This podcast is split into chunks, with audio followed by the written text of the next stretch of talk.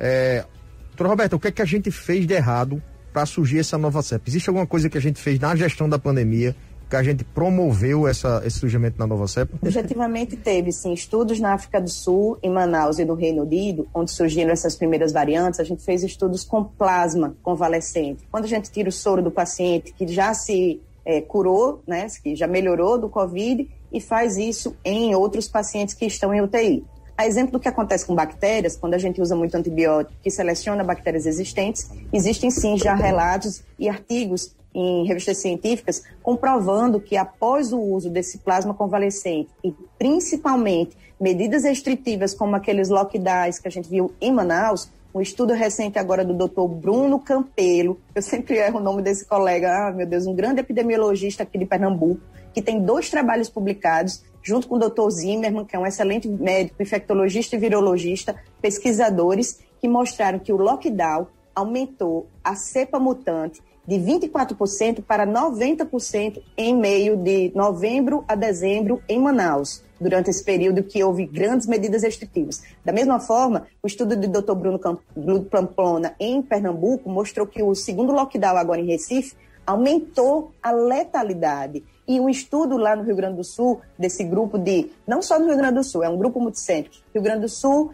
é, Estados Unidos e Itália, em Verona, mostrou que a presença de cepas mutantes aumentou a letalidade também em jovens, como eu comentei, nessa faixa de 18 a 39 anos, aumentou em quase 10 vezes o número de acometimentos de pacientes jovens. Então, Doutora. Então, sim, é. lockdown excessivo promove essa presença que o vírus ele não vai entender que porque você está dentro de casa que ele não vai ser transmissível. Ele funciona por metro quadrado. Então, lá em Manaus, ninguém estava numa casa de Beverly Hills com duplex e todo mundo no seu quarto com cinco pessoas. São casebres, populações ribeirinhas que moram 12 pessoas numa casa de dois cômodos. Então é óbvio que dentro de uma casa, todo mundo sem máscara, comendo junto, ou até naqueles puxadinhos dentro do quintal que você mora, o filho mora, a sogra, tem aquele grande conglomerado de familiares que em algum momento vão se reunir para comer. Doutora é nesse Roberta, momento que acontece a maior transmissibilidade. É, doutora Roberta, é, a, a, senhora citou aí três dados que eu gostaria só de pedir as fontes. É, a senhora falou que é, a, a cepa, as, as vacinas elas só têm 40% de eficácia para a cepa africana. É, a senhora também disse que o tratamento, o tratamento com ivermectina teria 75% de eficácia.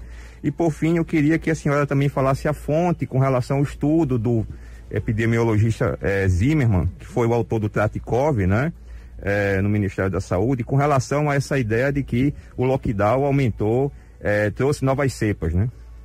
Olha, como eu disse, os estudos estão aí, é só você pesquisar no PubMed. Eles têm, sim, relato da literatura, revisado por pares. Então vamos acabar com essa politização, porque esse Tratikov aí foi uma grande narrativa da mídia, parcial que deturpou o estudo, que era um aplicativo para você conseguir fazer um diagnóstico mais precoce sem o SUAB em situações de grave emergência de saúde pública. A própria OMS respalda que a gente não espere por testes genéticos moleculares e trate o paciente baseado nos sintomas clínicos. Só que, infelizmente, o algoritmo que pegou esses dados do estudo Androcov, vamos lembrar que aplicativo Tratikov foi uma iniciativa do Ministério da Saúde sem a anuência do Dr. Zimmermann e do Dr. Flávio Cardegiano, que está sofrendo um assassinato de reputação por essa mídia parcial, antiética, que não busca várias fontes, né, para poder fazer os seus relatos como estão fazendo agora com a hidroxicloroquina inalada, que é também um absurdo, que depois, se vocês quiserem, a gente volta aqui a falar sobre isso.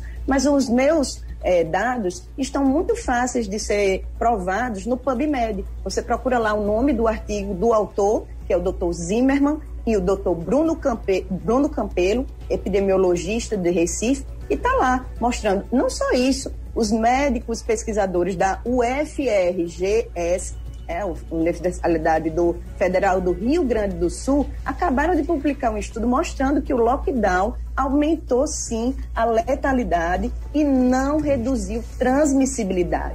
O último artigo publicado agora nas Scientific Report e também em outras revistas como Nature não comprovaram em mais de 85 países que o lockdown não foi mais eficiente do que medidas restritivas que utilizam protocolos sanitários, distanciamento de dois metros, uso de máscaras e álcool gel. Isso está claro e patente e foi até motivo da premier da Alemanha, Angela Merkel, fazer uma meia-culpa e reduzir a, a, tendência de lockdowns prolongados. Eles aumentam a transmissibilidade porque você fecha as pessoas em confinamentos. Isso foi comprovado desde aqueles estudos do Diamond Princess, aquele cruzeiro do Japão que ficou atracado e não podia ficar fora, que ficou em quarentena, e as pessoas se contaminaram mesmo nos seus cubículos em cabines. Então, eu não tenho que provar nada aqui para ninguém, não. É, Os só... artigos estão na internet, estão nos repositórios, no PubMed, no NIH a gente está aí com as evidências, só que as pessoas só... têm uma tendência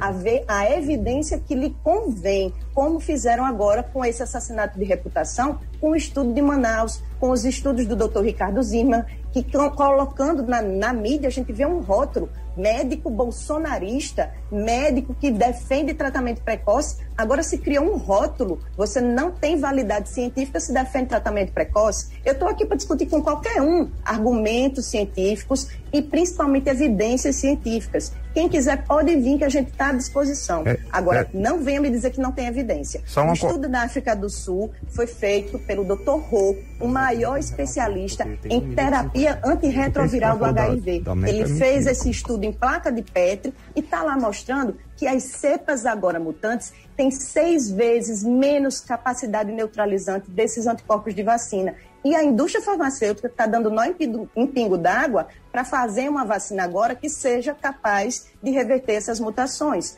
Agora, nem a Johnson conseguiu isso porque teve que ser segurada na Europa, em diversos países foi restrita, porque aumentou o número Doutora de reação Roberta, adversa relacionada à trombose. Doutora Roberta, desculpe interromper a senhora. É... A nossa transmissão já está chegando ao finalzinho aqui. Aí eu até queria colocar agora um minutinho para a senhora se despedir. Peço desculpas pela interrupção, mas é que a nossa transmissão tem um tempo limite e aí, infelizmente, a gente vai precisar encerrar a nossa entrevista. Muito obrigado pela sua participação aqui do 12 em Ponto, doutora Roberta.